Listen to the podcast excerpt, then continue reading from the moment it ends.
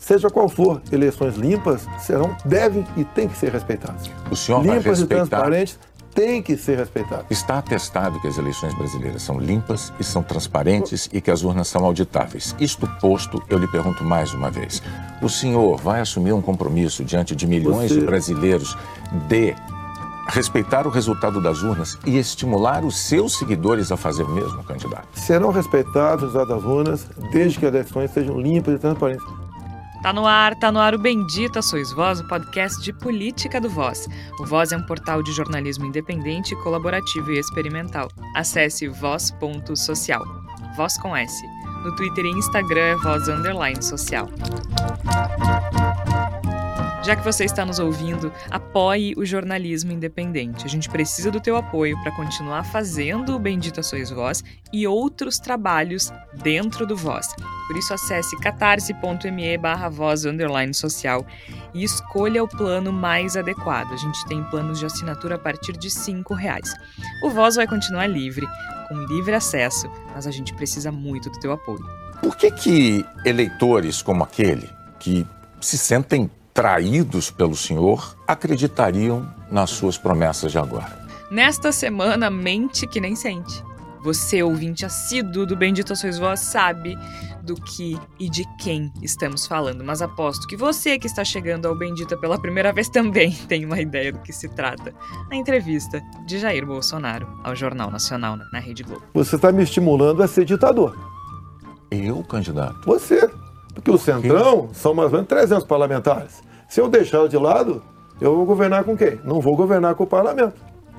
Então você está me estimulando a ser um ditador. O telejornal mais importante da TV brasileira começou uma série de entrevistas com os candidatos à presidência e a estreia foi com o incumbente. O principal adversário, o ex-presidente Luiz Inácio Lula da Silva, do PT, será entrevistado na quinta-feira. E a estreia começou como se esperava durante os 40 minutos em que William Bonner e Renata Vasconcelos entrevistaram Jair Bolsonaro. Ele mentiu consistentemente. A Pfizer não apresentou quais seriam os possíveis efeitos colaterais. Eu usei uma figura de linguagem. Jacaré. Figura de linguagem? Sim. Você sim. acha que é o caso de brincadeira? Não, não, não é brincadeira isso. Isso faz parte da, da literatura portuguesa. Os jornalistas colocaram o dedo na ferida em diversas questões, como eventual golpe, compromisso com eleições, corrupção e ainda a péssima atuação de Bolsonaro durante a pandemia. Ele mentiu, tergiversou, mas não se comprometeu, por exemplo, a respeitar o resultado das eleições e disse que não teve nada de errado com o comportamento dele durante o auge do coronavírus aqui no Brasil. Diz que é apenas questão de ser politicamente incorreto. Então o senhor chama isso de politicamente incorreto? O senhor não se arrepende do seu comportamento, das frases que fez, imitando pessoas com falta de ar, como solidariedade com as famílias que acabou, sofreram? Você acabou de falar que eu não imitei falta de ar e voltou a falar mortos. em falta de ar novamente. Você voltou a falar em falta de ar novamente. 700 mil mortos. A minha pergunta é muito específica. O senhor se Lamento arrepende as mortes. Eu só queria observar, a Renata não retirou observação sobre o fato de o senhor ter imitado pessoas com falta de ar. Ela, Ela disse, não, não, não. Ela disse que o senhor imitou gente é, com falta Pacientes de ar de e que Covid faltou também a solidariedade. Bom, Foram as duas coisas. E o senhor não respondeu mas, a minha candidato, o senhor se já se deixou claro não, que o senhor mas acha que mais brasileiros se contaminaram por ficar dentro de casa Não, não, eu sem se não. expor. Não, o senhor disse Nova, isso. Nova York mostra isso aí. Bonner e Renata contestaram algumas das mentiras, o que foi bastante importante, especialmente depois do fiasco do kit gay em 2018. Depois, depois Acusar. desse escândalo do MEC. é, Que escândalo do MEC, Bonner? A saída do ministro Mas que, Milton a saída Ribeiro. é escândalo, MEC? Ele- é- é- não é Um escândalo de escandaloso, candidato, sim. um ministro destinar dinheiro da Mas- educação para dois pastores, dizendo que o presidente da Mas República cadê, indicou cadê, um deles. cadê o... Para uma parte do público, os jornalistas foram adequados. Para outra parte, eles falharam. Há quem pense que Bolsonaro saiu enfraquecido, há quem pense que saiu fortalecido. Nas redes sociais, sentiu-se falta de abordar temas como a fome e o orçamento secreto, além de Queiroz e dos cheques de Michele. Por outro lado, foi possível perceber que muita gente não sabia que Bolsonaro, por exemplo, tinha imitado pessoas com falta de ar durante o auge da pandemia de Covid-19. A única certeza é que, goste ou não, o Jornal Nacional continua influente. Enquanto a entrevista de Bolsonaro no Flow Podcast, por exemplo, teve 60 600 mil visualizações ao vivo, o Jornal Nacional da segunda-feira foi assistido por mais de 6 milhões de pessoas somente em São Paulo. A boa e velha TV ainda tem poder. E você? Que achou. A gente vai te falar das nossas impressões em seguida. Eu sou Georgia Santos, participam a Flávia Cunha, o Igor Natush e o Tércio Sacol. Chega mais que está começando. O Bendita Sois Vós. Flávia Cunha, seja muito bem-vinda. Vamos combinar que assim, a entrevista é algo novo, é um fato novo, mas de mentira de Bolsonaro a gente já tá cansado de falar aqui, né? Seja bem-vindo. Obrigada, Georgia, Igor, Tércio, nossos ouvintes. Pois é, mentiu, mentiu, mentiu muito, né? Mas a gente já esperava isso, né? Eu acho que dentro do que eu esperava, mas me desagradou, tá? O tom, uh, teve o tom dele mais uh, agressivo com a Renata Vasconcelos. A gente já esperava isso, mas me desagradou assistindo. Acho que essa coisa de percepção inicial, isso foi uma das coisas que mais me desagradaram.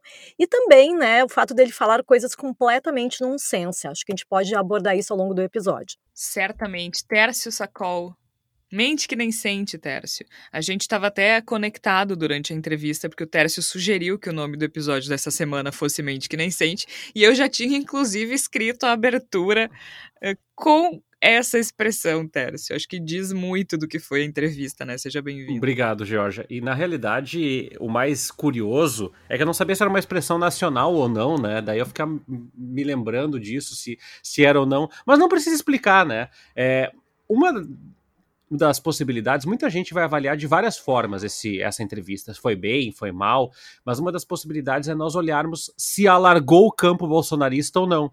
E o resultado é não. Bolsonaro pode até ter saído ileso dos seus eleitores. Mas isso não é o suficiente para vencer a eleição. E é isso que importa agora. Claro, certamente é isso que importa. Igor Natucci foi um show de horrores. Seja muito bem-vindo um longo show de horrores, né, Georgia, Tércio, Flávia, ouvintes do Bendita Sois Vós, porque uma das coisas que eu estava pensando enquanto eu assistia a aquilo que aconteceu na, na, na noite dessa segunda-feira, uh, me fiquei, ficava pensando, cara, essa, criatura é o presidente do Brasil, sabe? É, é, é, é, uma, é uma fascinação mórbida e meio depressiva que meio que nunca acaba dentro de mim, de perceber que a gente tem uma, uma pessoa tão minúscula, tão menor, tão reles, tão, tão vulgar como presidente eleito em exercício do Brasil. É uma coisa bastante impressionante para mim, né? E eu acho que a gente tem muita coisa para discutir durante o programa, mas eu acho que ficou muito claro que a gente tem um governo que é um frenesi de destruição, a gente tem uma, uma visão de futuro do país que é inexistente no, no universo, no pensamento de Jair Bolsonaro e que se tornou cada vez mais complicado para ele enganar as pessoas quanto a isso, para ele conseguir desviar desse tipo de assunto com a sua retórica de sempre. E eu pretendo falar um pouquinho mais a respeito disso no decorrer do programa. Bom, a entrevista do presidente Jair Bolsonaro foi muito aguardada, até porque acho que, digamos assim, é uma espécie de abertura da campanha eleitoral, né?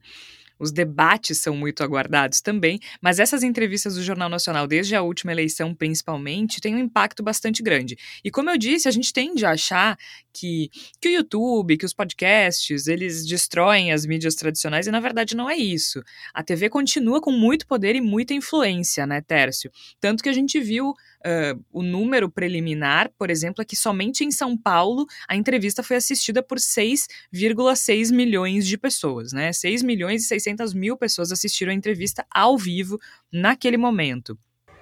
É, ao contrário do, das 600 mil que foi o sucesso do Flow Podcast, por exemplo. Então, só para a gente ter uma, uma ideia. Isso só em São Paulo. Então, é uma entrevista que é aguardada e que é esperada e que é assistida. E eu acho que tu toca num ponto importante que é, para o Bolsonaro, qual é o objetivo? Aumentar o número de eleitores. Quem já vai votar nele vai continuar votando, talvez tenha inclusive gostado da eleição.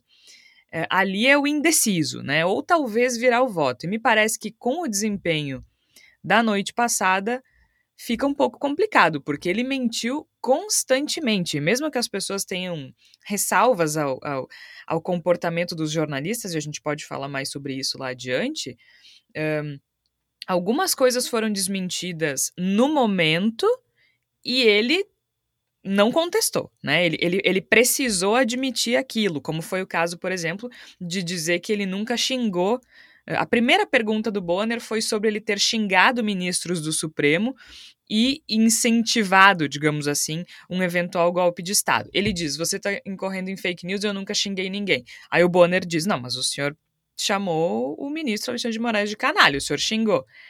É, chamei de canalha, como quem diz, chamar de canalha não é xingar. Então, é, eu acho que tu toca num ponto muito importante na abertura e eu quero seguir nisso. É um desempenho que dificilmente vai ampliar votos, uh, vai aumentar o número de eleitores do Bolsonaro. Pelo menos essa é uma opinião que eu compartilho contigo, porque ficou bastante óbvio que ele mentiu sobre muitas coisas e que ele estava, de certa forma, ali sendo constrangido com a verdade, né? Sabe, Jorge, que eu tive dificuldade de acompanhar linearmente porque eu me, me incomodo muito, assim. É, as pessoas falam, ah, tinha um jogo do Inter. Não, o jogo do Inter é tão torturante quanto uma entrevista do Jair Bolsonaro, mas eu fiquei revezando entre os dois. Uma coisa que me chama atenção é. Pior que foi, foi aqui, aqui em casa também, né? Afinal de contas, uma jornalista que trabalha com política e outro com esporte, a gente precisou assistir as duas coisas ao mesmo tempo. E foi, foi triste. É foi isso. Triste. E, e, aí, uma coisa que eu me peguei pensando e analisando até alguns colegas que fazem grafos no, no Twitter, pesquisadores, é que por mais que nós entendamos que eventualmente, ah, o Bolsonaro é, reafirmou, mobilizou sua base, olha, pode até ser verdade. Mas o objetivo agora é passar dos 32, 33, 30 para um patamar maior de votos e, principalmente, impedir o Lula de vencer a eleição no primeiro turno.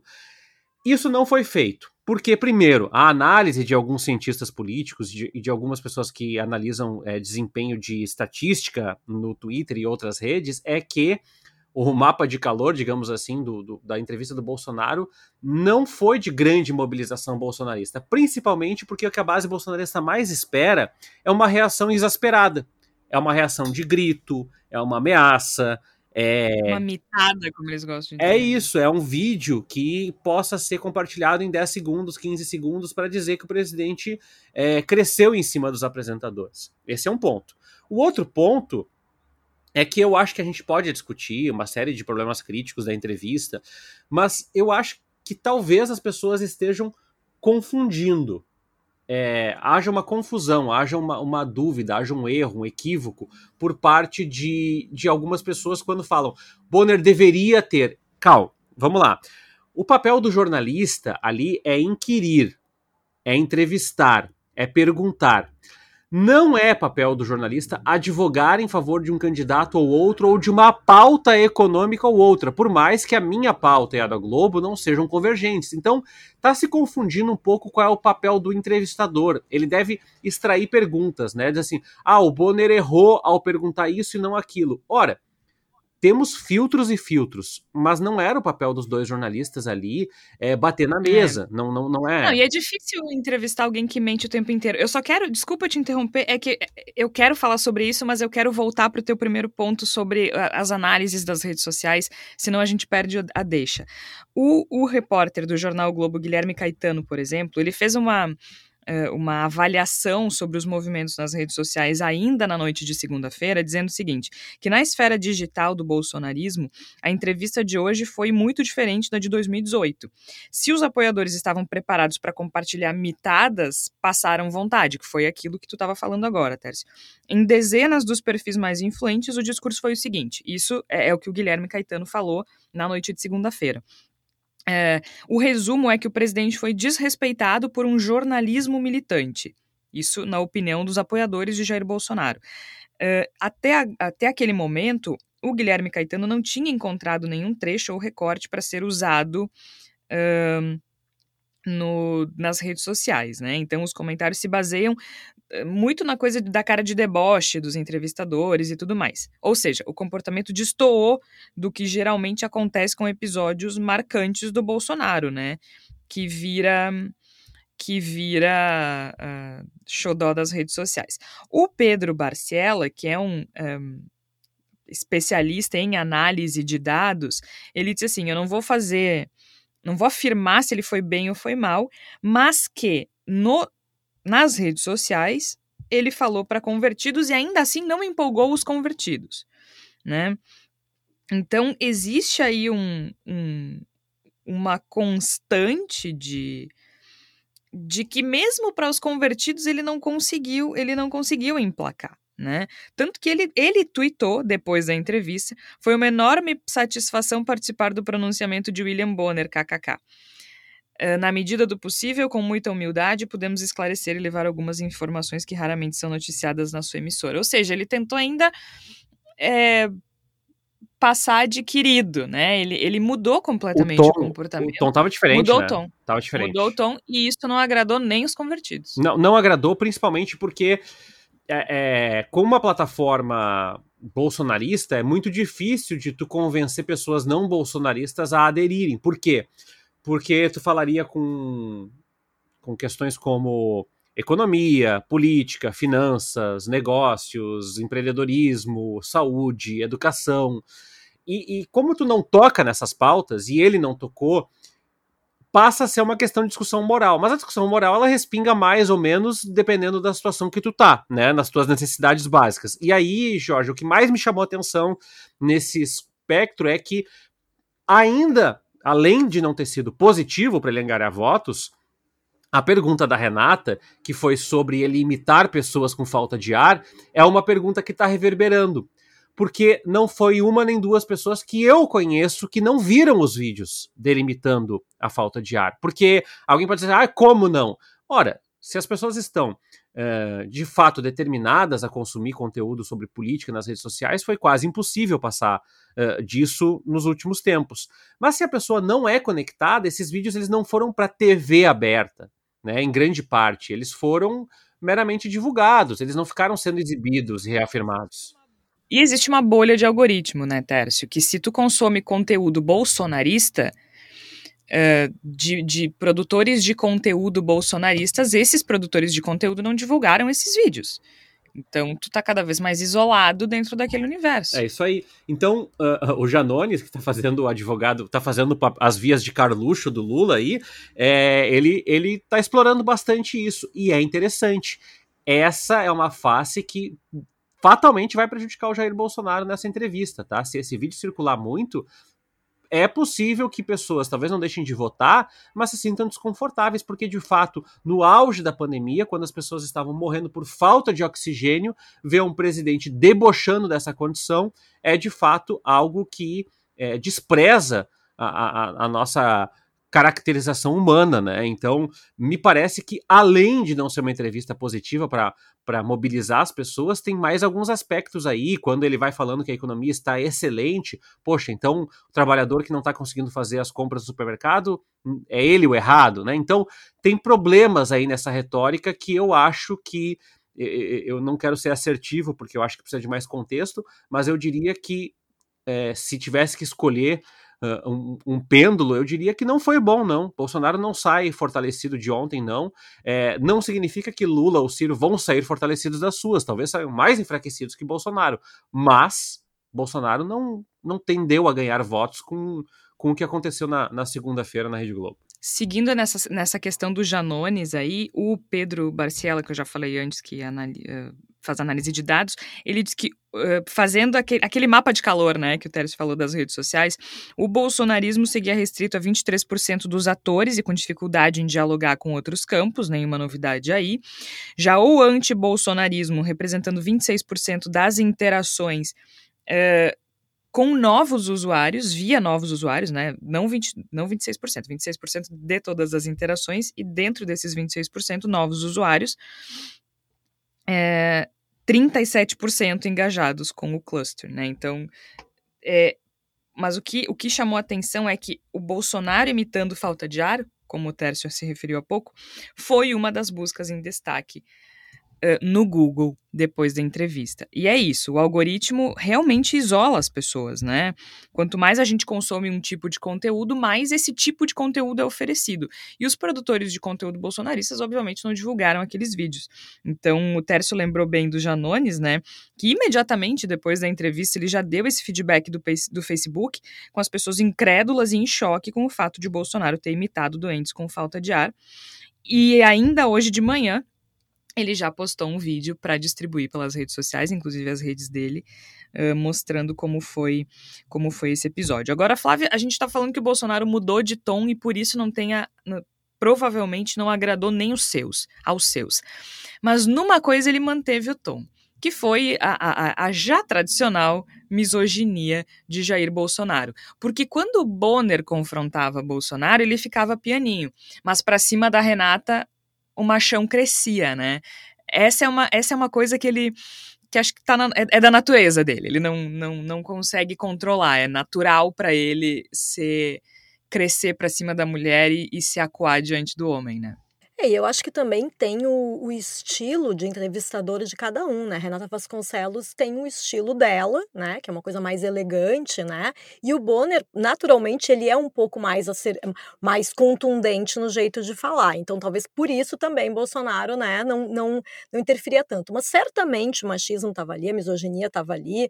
E na forma também dele se dirigir ao Bonner, eu me pareceu uma coisa um pouco mais respeitosa. E ele dizia assim: fique tranquilo Teve uma das perguntas lá que ele, que acho que era em relação ao, a, a respeitar o resultado das urnas, que ele chegou para o Bonner e falou: fique tranquilo. Eu falei: ai, sim, o Bonner deve estar agora assim super tranquilo com o Bolsonaro, certamente. Mas aí, em relação a Renata, já era uma coisa muito mais agressiva, ele não deixava ela falar. Né? Ela tentava falar e ele interrompia. Né? E eu acho que, mas de qualquer maneira, eu acho que ela fez a pergunta dela sobre a pandemia de uma forma geral, além do que vocês já comentaram, eu acho que ela foi muito adequada no que ela disse assim, de dizer assim, tá, então o senhor está admitindo que, fal, que faltou compaixão e solidariedade com as pessoas, e ele ia tentando fugir né, da resposta, porque ele não tem uma resposta para isso. Né? Ele não pode dizer que ele demonstrou compaixão e solidariedade, porque isso a gente sabe que ele não fez. Né? E eu acho que também, por exemplo, naquela brincadeira do jacaré, é, ai, é uma figura de linguagem. Mas é, é, é, tá certo fazer brincadeira durante uma pandemia com milhões de pessoas morrendo? Não tá certo. Tanto que daí ele vai fugindo da resposta e tentando né, se, se crescer para cima da mulher, porque ele é um machista covarde, né? A gente já sabe disso, né, George? Bem covarde, né? E ele, inclusive, tentando uh, na, na cara, assim, né? Dizer que ela não disse uma coisa que ela disse. Ou melhor, o contrário, que ela disse uma coisa que ela não disse. E disse, ah, agora você voltou atrás dizendo que eu não imitei. Ela disse, não, não, candidato, não. Né? E acho que algumas pessoas entenderam que ela foi suave demais, mas eu concordo contigo. Eu acho que é além é estilo, não precisa ser agressivo para ser para ser uma boa entrevistadora. E, e no final das contas foi o que mais repercutiu, né? É, exato. Não, Porque a gente está falando de famílias destroçadas por causa dessa pandemia, né? Imagina um apoiador de Jair Bolsonaro que teve um familiar que faleceu em função da Covid descobrindo agora que ele fez isso. É que o que parece difícil pra gente é acreditar que alguém não soubesse, mas muita gente não sabia e tá aí de novo esse poder da TV. Eu acho que ela foi bem adequada nesse aspecto. É, é que eu acho que ele, na verdade, se confundiu, né? Quando ela falou faltou solidariedade. E aí ele falou uhum. assim: ah, uhum. mas então quer dizer que não, não, não é questão da falta de ar, era questão que ela usou duas Isso. vezes a falta em contextos diferentes, né? O mesmo verbo para contextos diferentes. E eu acho que, que ali ele, a, a, a, o humor involuntário de Bolsonaro, né? Que é aquela parte que a gente sabe, né? Que... que ele não se aguenta. É, não, e que, e que ele não tem, né, assim, um grande vocabulário, né? Então, quando ele diz assim, virar jacaré é uma figura de linguagem, faz parte da literatura portuguesa. Bom, eu, eu não estava acompanhando redes sociais naquele momento, mas eu fiquei imaginando os memes que iam ser criados a partir disso, porque, por favor, né? Literatura portuguesa não faz, não faz nem sentido, né? Vamos lá procurar Camões fazendo comparações de alguma coisa com jacaré, vamos procurar essa de Queiroz, é isso, presidente, candidato, que o senhor quer dizer? Porque não faz o menor sentido, né? E, na verdade, ali ele estava também, de novo, se esquivando, né? Dizendo assim, ah, era uma figura de linguagem, ou seja, era uma coisa adequada de um, de um presidente presidente fazer no meio é daquele essa contexto. é a questão. Não importa se ele estava dizendo que iam virar jacaré de verdade. É, é tu não ter um mínimo de sensibilidade de tratar um assunto grave com seriedade. É isso que ele não consegue nem perceber, né? Não, não importa se, se é jacaré de verdade ou não, sabe? Isso é o de menos. Se é ou não figura de linguagem, é o de menos. E é exatamente, ninguém esperava, todo mundo entendeu que era uma brincadeira, ninguém estava imaginando, né? Mas o que ele, mas o que uhum. ela, né? Eu acho que é interessante trazer isso para o debate de novo, porque é isso. Pode parecer assim, eu, eu vi algumas pessoas criticando, dizendo assim, ai, mas falar de pandemia agora já passou, não, tem, não, não, não é mais o caso. Mas eu acho que sim, a gente tem que continuar falando, porque ele fez tantos absurdos que eu acho que ele tem que ser confrontado com isso, porque é no mínimo passar pelo constrangimento, né? E a gente percebe percebeu que ele, ele, não, ele não bancou as coisas que ele falou, né? Tanto que ele tentou a todo momento fugir. Então eu acho que nesse sentido foi efetivo. Não sei se vocês concordam, né? Porque se ele eu realmente concordo. achasse que ele tinha feito tudo certo, ele teria dito falei mesmo, imitei mesmo. Não, ele estava tentando fugir, né? É, eu concordo. Eu, eu, eu conversei com algumas pessoas que discordam da nossa, da nossa visão, que entendem que Uh, os jornalistas não, não foram incisivos o suficiente, que não fizeram perguntas uh, boas o suficiente e que principalmente não desmentiram as mentiras, né? Que não contestaram as mentiras que o Bolsonaro disse. Eu, particularmente, uh, discordo, inclusive pegando esse exemplo da pergunta da pergunta da Renata, que a, a pergunta dela é assim, né? O senhor debochou de quem não tinha falta de ar. O senhor gastou dinheiro com medicamentos ineficazes e disse quando, quando foi perguntado, disse daí não sou coveiro, gastou dinheiro com medicamentos ineficazes contra a Covid, desestimulou a vacinação. O senhor não teme ser responsabilizado pelos eleitores, ou pela. não pelos eleitores, mas pela história? Ou seja, só nessa pergunta ela já falou eh, várias coisas, né? Aí quando ele fala de novo do tratamento, as pessoas, ah, ela tinha que ter desmentido ali que o tratamento eficaz não existe é muito complexo entrevistar uma pessoa que mente o tempo inteiro, né, Igor? Porque afinal de contas, a gente tá falando de uma pessoa que não tem compromisso nenhum com verdade e que não se constrange com a mentira. Então, é, é imagina ficar desmentindo o tempo inteiro uma pessoa que mente o tempo inteiro. Não tem entrevista, a coisa não anda. Olha, Jorge, eu acho que é difícil a gente entrevistar alguém que não está no mesmo universo que a gente, entende? A pessoa está em outra fibra do espaço-tempo, aí se torna muito complicado conversar porque não tem nenhum ponto de referência, né? Não tem nenhum lugar pra, pelo qual se começar.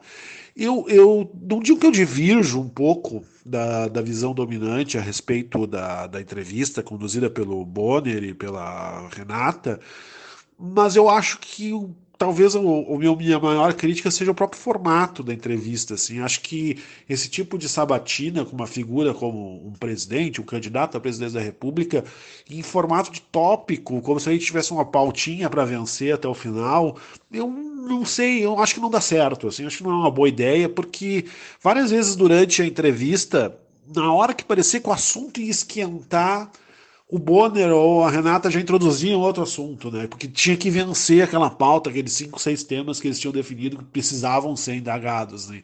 Então havia uma necessidade de preencher aqueles 40 minutos de uma determinada forma que eu acho que acaba prejudicando o fluxo da entrevista, porque não dá muito tempo para se dedicar a alguns pontos especialmente importantes que estejam surgindo ali, tem que deixar meio para trás, né? Até acho que o Bonner conseguiu se virar relativamente bem em um momento ou outro, em especial, né? como na parte em que ele diz: olha, se o senhor não considera isso que aconteceu no, no Ministério da Educação um escândalo, é um direito seu, o senhor tem direito de não considerar um escândalo.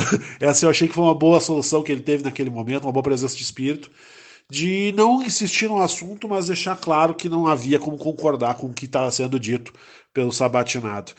Mas a, novos fora esse parênteses que eu fiz, né? Se não, se não existe uma verdade, se não existe um universo do, a partir do qual as pessoas compartilhem, não tem, não tem ponto de partida não, e, e, e, qualquer assunto pode ser desviado, qualquer rota de fuga é possível. Eu acho que o Bolsonaro sempre jogou nesse universo. Né? Ele inventa na hora uma realidade paralela e, e, ele faz isso com tanta naturalidade, ele mente que nem sente, né? como a gente estava falando, que aquilo ele cria, que ele cria universos, às vezes mais de um universo diferente na mesma resposta. Não tem como, como conversar, como dialogar com alguém que não está no teu mundo, que não está no teu universo. Então acho que isso realmente dificulta muito o trabalho de qualquer entrevistado. Eu acho que dentro do que aconteceu na entrevista, uma concordância que todos nós vamos ter, me parece, é de que na melhor das hipóteses houve um empate, né? Na melhor das hipóteses ali o Jair Bolsonaro é, ele conseguiu sair sem levar gols, mas também não fez gol nenhum. E isso não serve muito para quem está perdendo nas eleições. Eu acho que boa parte das, das análises que eu vi a respeito do, do, desempenho do atual presidente, candidato à reeleição, no, na sabatina da, da, do Jornal Nacional, me parece que levaram um pouco em consideração esse fato de que Bolsonaro é o cara que está sendo derrotado, está perdendo as pesquisas. A gente às vezes talvez nem dimensione muito bem o quanto ele está perdendo. Ele é o candidato, ele é o presidente da República com a máquina na mão, com orçamento secreto comendo solto, e ele corre risco de perder em primeiro turno. Isso, isso é uma demonstração muito grande de fracasso. E a gente pela depressão natural diante da, do descalabro, do horror da destruição que ele espalha, às vezes falha um pouco enxergar isso. Né? Bolsonaro está perdendo e está perdendo de uma maneira muito grande, muito acentuada. Ele precisa virar esse placar, e certamente ele não virou o placar na entrevista que ele deu ontem para o pessoal da, do Jornal Nacional. E também acho que falha, as pessoas às, vezes precisam também perceber uma outra coisa, que o Bolsonaro de 2022 não é o Bolsonaro de 2018, né? Mudou, as necessidades do Bolsonaro mudaram, o mundo mudou. É, o, o Bolsonaro de 2018, ele surfou numa onda de lavajatismo, de antipetismo, de, de descrença política, e ele foi capaz de galvanizar essas, esses recalques, essas frustrações todas a seu favor, só que assim, ó, não tem onda para ele surfar agora. Qual é a onda que ele vai surfar? Ele não, ele, agora ele é o establishment. Ele não, ele não pode ser outsider de si mesmo. Ele é o governo. Então se cria uma, uma, uma necessidade muito diferente para Jair Bolsonaro. E não adianta, ah, porque o gado aplaude, ah, porque as pessoas que gostam dele seguem sendo enganadas. As pessoas que, eles, que gostam dele seguem dele são insuficientes, talvez até para ele conseguir chegar no segundo turno. Então não, não, não, muda mais isso, isso não vale mais. Então ele precisa de uma, de uma outra tempestade perfeita. Ele teve uma tempestade perfeita em 2018, ele precisa de outra em 2022, só que a dança da chuva dele não funciona mais. Então acho que também isso se revela a partir do que a gente pôde ver ontem. Né? Um, um candidato muito pouco confortável na sua posição e, e, e, não tentando muito convencer as pessoas, mas também demonstrando ser meio incapaz de convencer as pessoas de que ele agora ele consegue ser o, o, sistema e o outsider ao mesmo tempo, de que ele é capaz de ser ao mesmo tempo o representante de tudo que está ali e ser contra tudo que está ali.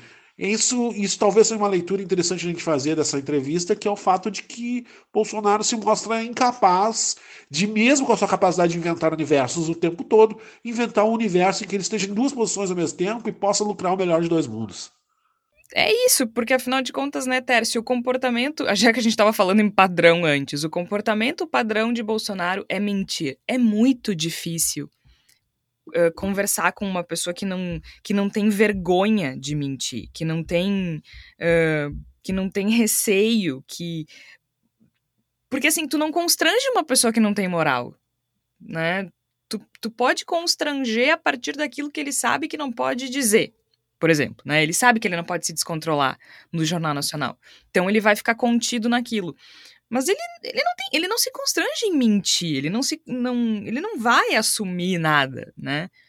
Até por isso que eu acho que a pergunta da Renata foi, foi perfeita, porque se pergunta se ele se arrepende, se ele diz que sim, ele admite que erra, se ele diz que não, ele tá sendo insensível. Mas assim, é muito complicado entrevistar alguém que não, que não tem vergonha de mentir. É muito complicado, ainda mais ao vivo, para milhões de pessoas assistindo. Não sei, não que eles tenham sido perfeitos, mas eu acho que não é uma, não é uma tarefa fácil. Não, além disso, Jorge, eu, eu não sei se eu sou, sou uma pessoa de raciocínio lento, não, eu não, não tenho certeza. Mas o que as pessoas estão pedindo é algo muito complexo de fazer, porque basicamente tu teria é, que ter dados à disposição é, em tempo real, né? Então, é, desmentir a entrevista, primeiro que geraria um debate, e não é esse o propósito. Segundo que o grosso do desmentido ele foi feito.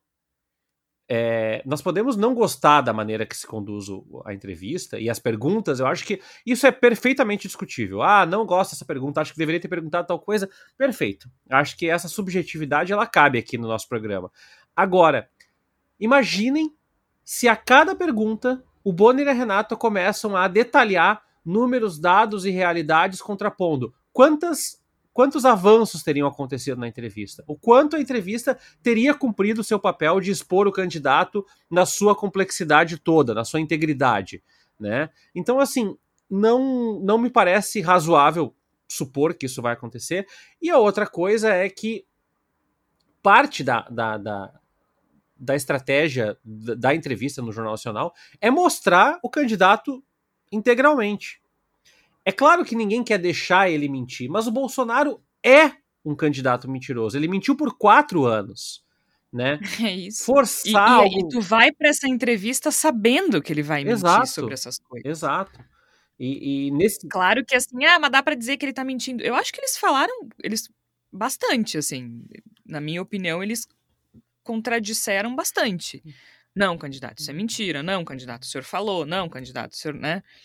Mas, o, é, mas é isso que tu disse, se vai parar o tempo todo. Tem um limite, né? De onde pode ir. E outra coisa, uh, Jorge, assim, algumas pessoas dizem assim: ah, ele manteve a calma, a parcimônia, e isso mostra que ele saiu vitorioso. Depende. Tudo depende. O, o Davi Nemer, que é, é pesquisador uh, do, do, da circulação do discurso, ele é autor do, do, livro Tecnologia do Oprimido, ele postou uh, que o Telegram bolsonarista, que sempre é muito extremista, né, ficou um pouco apático, e ele colou um print que eu achei muito interessante, num grupo de mais de quase 16 mil pessoas, Jair Bolsonaro 2022, que é pessoas dizendo o Bonner é o chato, não sei o quê, não concordo com o Bonner, e aí um comentário de um bolsonarista dizendo Centrão é um problema mesmo. Nunca gostei desses políticos. Esse foi o único problema do capitão. Veja, Georgia, que há um diagnóstico aqui. O candidato, no meio do momento maior de exaltação do Jair Bolsonaro, o seu eleitor aqui, conseguiu concordar com o Bonner ou com a Renata na abordagem sobre o Centrão. Então, eu diria que eu até aceito o contraditório no sentido de dizer que a entrevista, da maneira como foi conduzida, poderia ter fortalecido ele. Mas eu acho que as coisas não são tão é, binárias assim, não são tão um ou outro. Me parece que sim, teve fraquezas. Me parece que essa postura de paz e amor que o Bolsonaro tentou exercitar não durou quanto ele queria, e me parece que a base dele não sai tão fortalecida assim, principalmente porque questões como o Centrão é, foram levantadas, né? E a fraqueza desses extremistas que apoiam Jair Bolsonaro é essa. E eu também fico pensando, Jorge, aí é mais um exercício de é, adivinhação, né? O que, que, passa pela cabeça da pessoa que não se considera radical e apoia, apoia Jair Bolsonaro que assistiu essa entrevista ontem? Eu, eu gostaria de entender filosoficamente é, a pessoa olhando a entrevista e dizendo: tá aí, esse é o meu candidato como que pode? Sabe, Tércio, em relação a essa questão do Centrão, me chamou muito a atenção que a resposta do, do Bolsonaro para o Bonner foi: você está me estimulando a ser ditador, sendo que parte dos eleitores dele gostariam que ele fosse um ditador. Então parece que ali ele querer se demonstrar como um democrata, eu não sei até que ponto ele ganha votos né? Porque, na verdade, quando ele fala ali, ai, aí cinco nem existe, era só uma faixinha. Ai, se os meus eleitores falam em fechar o Congresso STF, eu não estou falando. Então, assim, essa coisa dele tentar se mostrar como, como alguém que é a favor da democracia, eu não sei até que ponto ele fala para os convertidos dele.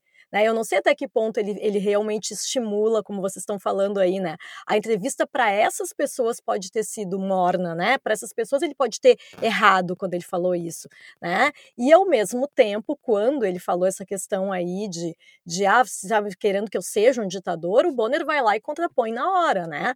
Não que a entrevista tenha sido perfeita, concordo com vocês nesse sentido, eu acho que uma entrevista ao vivo sempre é muito complexa, né? Mas eu acho que uma das coisas que, que me chamaram a atenção, mas é isso, né? Eu acho que tem Ele mentiu muito, então, ó, evidentemente, seria muito difícil fazer essa entrevista, ficar interrompendo ele a todo momento. Mas a parte do auxílio emergencial, quando ele fala do auxílio emergencial em 2020, que ele fica dizendo primeiro que foi rápido e depois dizendo que foi uma que foi uma que o governo dele concedeu e olha só, e aí as pessoas conseguiram sobreviver durante o lockdown que ele não concordava, nananã. a gente sabe que isso aí é uma mentira, né? Mais uma mentira. Mas é isso, era, era uma entrevista tão longa e ele mentiu em tantas coisas que é difícil realmente ficar contraponto. É, essa questão do auxílio, ele, ele não só não queria, foi, foi uma, uma vitória da oposição mesmo no Congresso. Quando aceitou, queria que fosse de 200, aí conseguiram passar para 400 e agora não, mudou a lei para conseguir fazer um, um auxílio de 600 em ano eleitoral. Só para a gente ter uma ideia, né? A gente está aqui analisando a entrevista como se todos os nossos ouvintes tivessem assistido. Então, a gente passou alguns trechos na abertura do episódio, mas vamos falar de alguns pontos principais aqui, só para vocês terem uma ideia do quanto foi. É, do, de, de quanta mentira houve, a agência aos fatos e mesmo o fato ou fake do G1 eu nunca vi tanto fake, fake, fake, não é bem assim, fake, fake, não é bem assim, né? Em quase todas as declarações. Um, uma das, das declarações, a primeira, né, que a gente já falou aqui, você não está falando a verdade quando diz xingar ministro, isso é um fake news à sua parte, disse Bolsonaro a William Bonner. Fake dele, né? Ele dizer que é fake é fake, porque ele sim chamou o ministro Luiz Roberto. Uh, eu acho que foi o Barroso, se eu não me engano, né? Eu não sei, ele chamou de, chamou de idiota imbecil. Isso ano passado, né? Um, no, no mês seguinte, isso foi em julho do ano passado, isso. Ele chamou Luiz Roberto Barroso do STF de idiota imbecil e no mês seguinte, em agosto, de filho da puta. Aquele filho da puta tá atrás de mim, em Joinville. Foi num, num evento lá. No, no mês seguinte, ainda, em setembro, chamou o presidente Moraes de canalha. Uh, o Bonner citou só o canalha, mas rolou filho da puta e tudo mais é, por aí.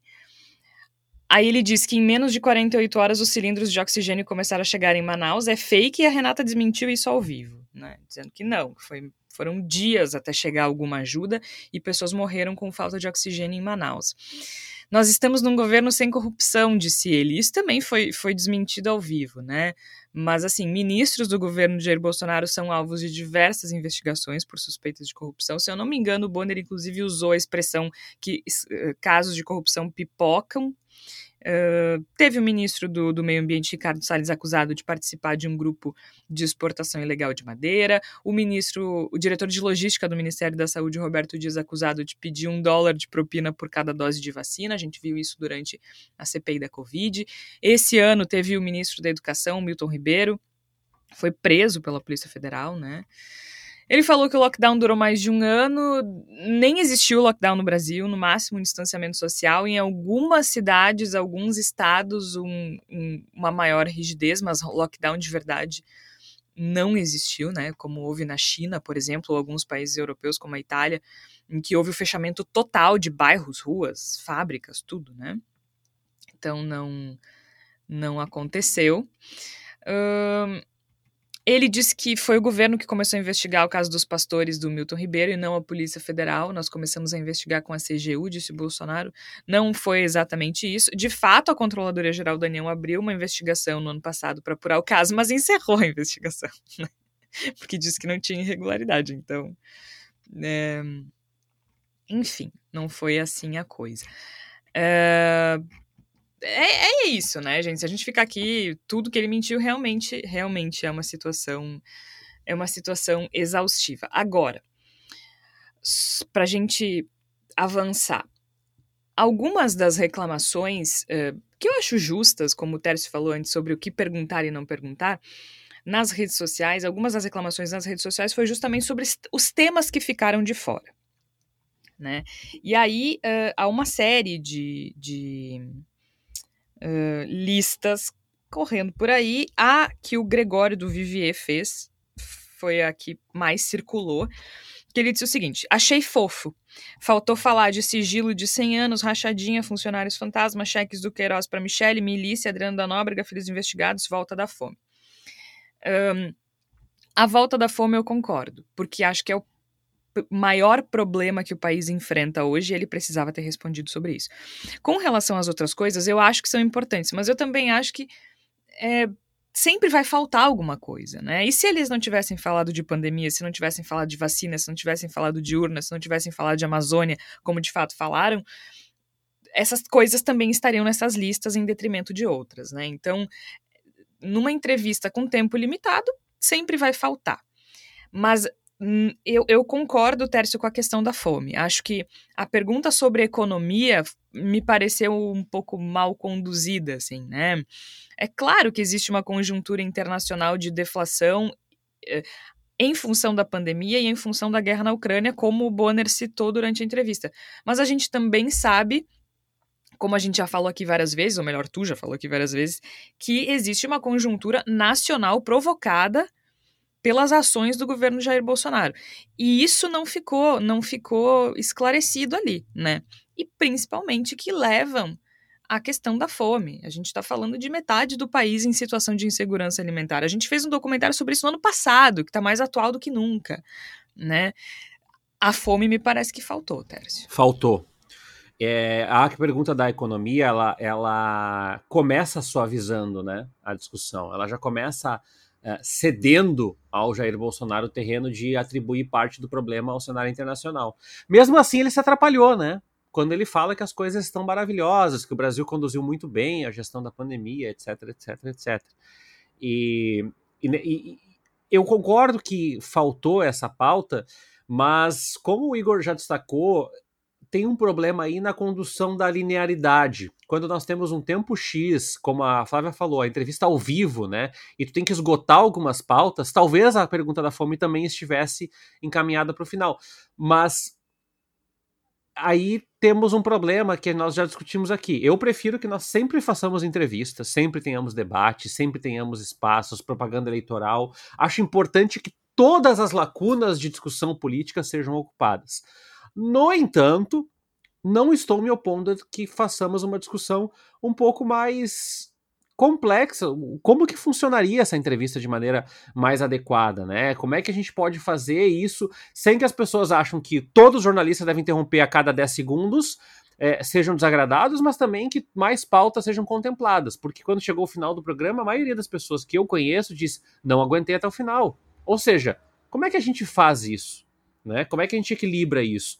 É uma, é uma resposta a ser dada. E outra coisa é, que eu achei importante destacar, Georgia, isso é uma piadinha, assim, mas nos grupos bolsonaristas, é, um dos comentários foi colocado é que a Globo é, deixou o Bolsonaro sem maquiagem para que ele pareça pior na fotografia. Ora, nem que o Bolsonaro incorporasse a, o boticário na cara dele ali em maquiagem não, não mudaria a, a figura a, a, figura é, é, pútrida que ele aparece ali no, na, na, propaganda, né? Inclusive assustador como é, é, ele parece efetivamente uma pessoa pior visualmente do que ele assumiu o governo, mesmo sem trabalhar nesses quatro anos, né? Ou só atrapalhando. Pois é, que, que, que ele vive dizendo que é super difícil, né? Que, ah, vocês não sabem como é difícil estar aqui. Ele fala lá no cercadinho. Vocês não sabem como é difícil estar aqui, porque esse emprego. Aí eu tenho duas coisas para dizer para ele, assim. Primeiro, vaza, né? Tá, se é tão difícil, vaza, amor. A gente vai adorar. Segundo, difícil o quê?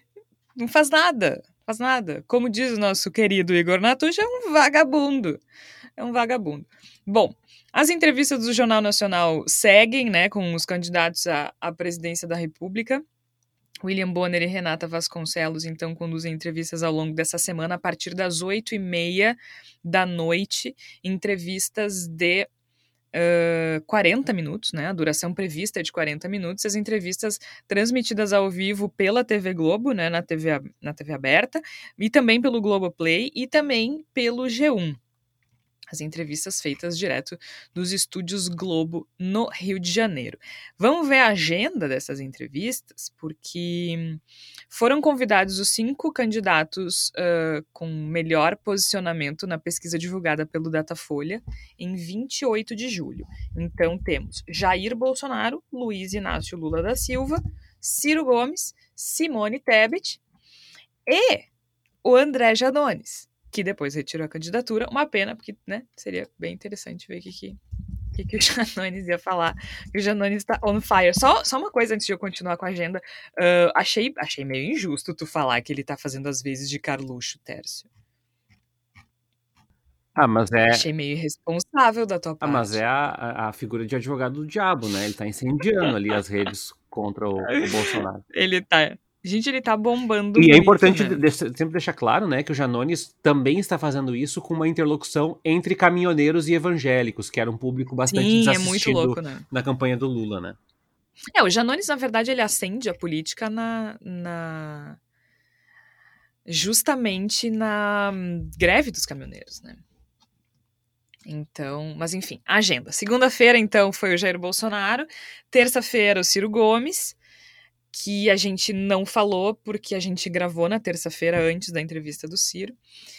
Quinta-feira, Luiz Inácio Lula da Silva. Será que vale um, um bendito especial? E na sexta-feira, Simone Tebet.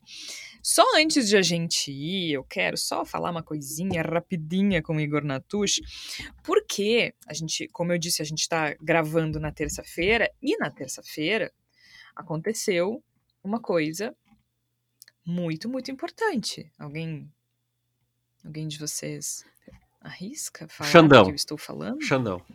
Xandão, aquele canalha. o ministro Alexandre de Moraes determinou a busca e apreensão contra os empresários que defenderam golpe de Estado em mensagens de WhatsApp. Quais são esses empresários?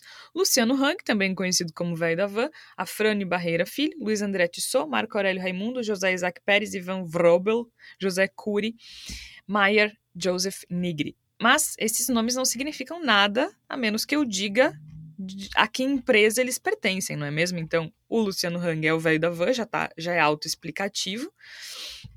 É, o Afrânio Barreira Filho é o dono do Coco Bambu, aquele restaurante em que as pessoas fazem fila para pagar caro e comer mal.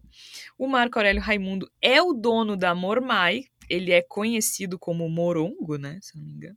É, aquela marca de artigos surfistas. O José Isaac Pérez é da rede Multiplan. O Maier Nigri é da Tecnisa. O Ivan Vrobel é da W3 Engenharia. O Luiz André Tissot, do grupo Sierra.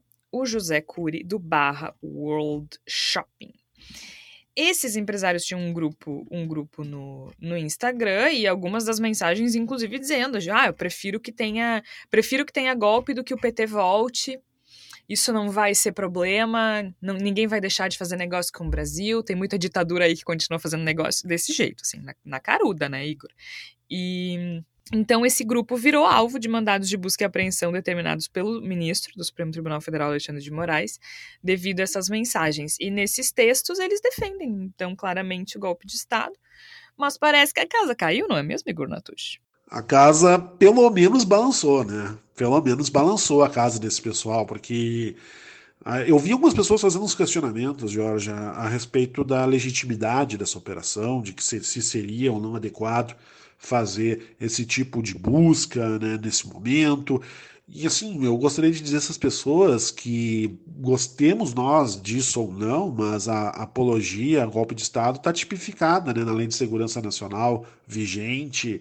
A gente tem, a- tem, tem elementos dentro da do, do jurídico que plena- plenamente justificam a, a, a busca, né? Inclusive a questão da, do, do financiamento dessas atividades, que se muito já tem muitos elementos que demonstram né, que essas, essas figuras, Hang, Velho da Van e companhia, elas têm pelo menos eh, elementos que demonstram que elas podem ter col- colaborado financeiramente para essa rede de mentiras e de assassinatos de rede online.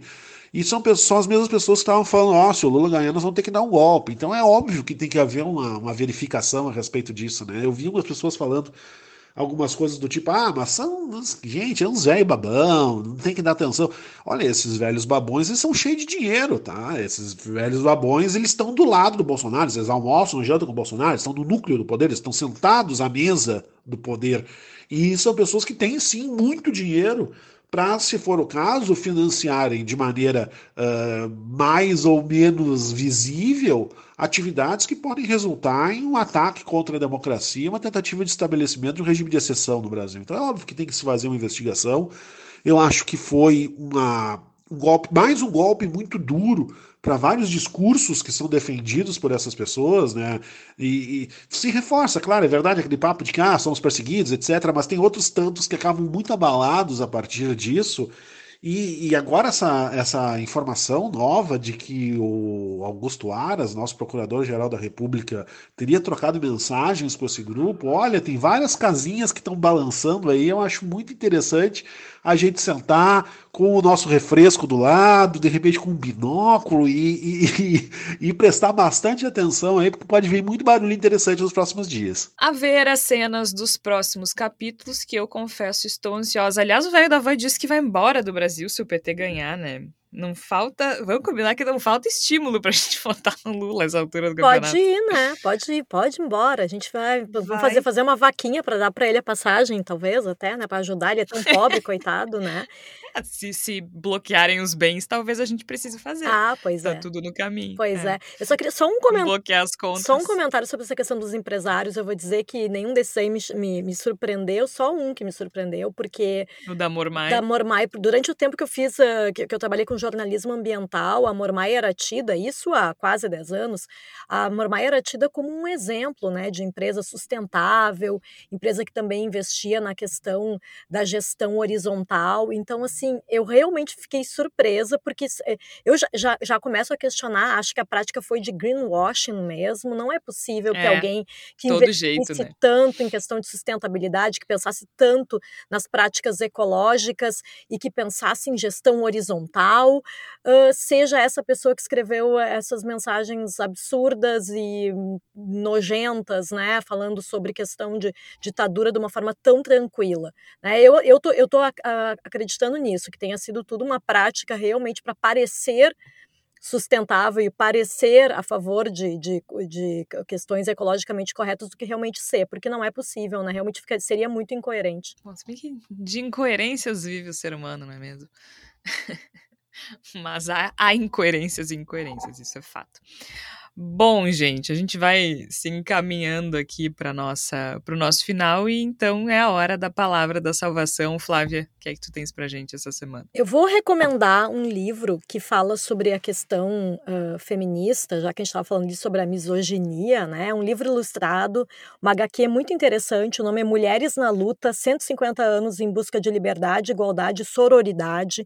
Isso porque esse livro fala muito sobre a questão da luta pelo voto né? E fala também traz questões assim bem interessantes sobre como alguns países, por exemplo, eu fiquei muito surpresa, por exemplo, que na Suíça as mulheres só tiveram direito ao voto a partir do ano de 1971, por exemplo. É. Uh, é, o Brasil foi um dos primeiros, se eu não me engano. É, 1932, né? Mas o primeiro foi a, foi a hum, Nova Zelândia, ainda A Nova Zelândia, é verdade. Isso. Mas de qualquer maneira, além disso, eu acho que é importante a gente trazer aqui, né, sobre além da questão histórica, que é interessante, também apresentado em forma de HQ HQ, que fica. as informações são trazidas de uma maneira bem fácil da gente entender mesmo, né? É um livro de duas uh, uh, norueguesas, é Martha Brin e Jenny Jordal, da editora Seguinte. Uh, o livro também, acho que pode nos fazer essa reflexão sobre o quanto a gente pode tentar, né? Vamos tentar ver aí candidatas mulheres aí para para o Congresso, né, para o Congresso, para as assembleias legislativas dos estados, porque eu acho que é uma, é uma luta que ainda a gente está tá construindo no Brasil e no mundo. Né? Então, eu acho que fica aí o estímulo para essa leitura, mas também para a gente pensar sobre isso, pesquisar candidatas mulheres. Muito bem, conte comigo. Tércio, qual é a boa dessa Eu semana? fui, é, no final de semana é, recente, para o lançamento de um livro de um amigo meu, é, que é ex-colega de estágio e tal, e ele é um, um escritor muito muito qualificado, já comecei a ler o livro e eu queria indicar. É da editora Patuá, o nome do autor é Alexandre Aliati, ele é jornalista na área de esporte, o nome do livro é Tinta Branca. E assim, o parágrafo que descreve o livro, acho que vai chamar a atenção de muita gente. Ó. Em um domingo de festa, moradores torturam um jovem imigrante na praça central de uma pequena cidade do interior do Rio Grande do Sul o professor de história de uma escola local se vê diretamente envolvido no episódio enquanto ajuda um homem recém-chegado a entender suas origens. O cruzamento de dois episódios levará o narrador a repensar sua relação com a comunidade, família e amor, e entender que a verdade, mesmo a mais íntima, também pode ser forjada por esquecimentos e memórias apagadas. Bem interessante, escrita do Aliati, também Legal. o tema do livro, Tinta Branca, e a editora é a Patuá. Recomendo muito, muito. O Aliati, além de ser um cara muito gente boa, é um excelente escritor. Muito bem, Bendita Sois Vós vai ficando por aqui. Eu sou Jorge Santos, participaram a Flávia Cunha, o Igor Natucci, o Tércio Sacol. O Bendito é publicado sempre às quartas-feiras, às 5 horas da tarde com algumas exceções, mas aí a gente sempre avisa. E a gente volta na próxima semana. Ou antes. Será que a gente faz aquele especial do Lula? Vamos ver. Até já!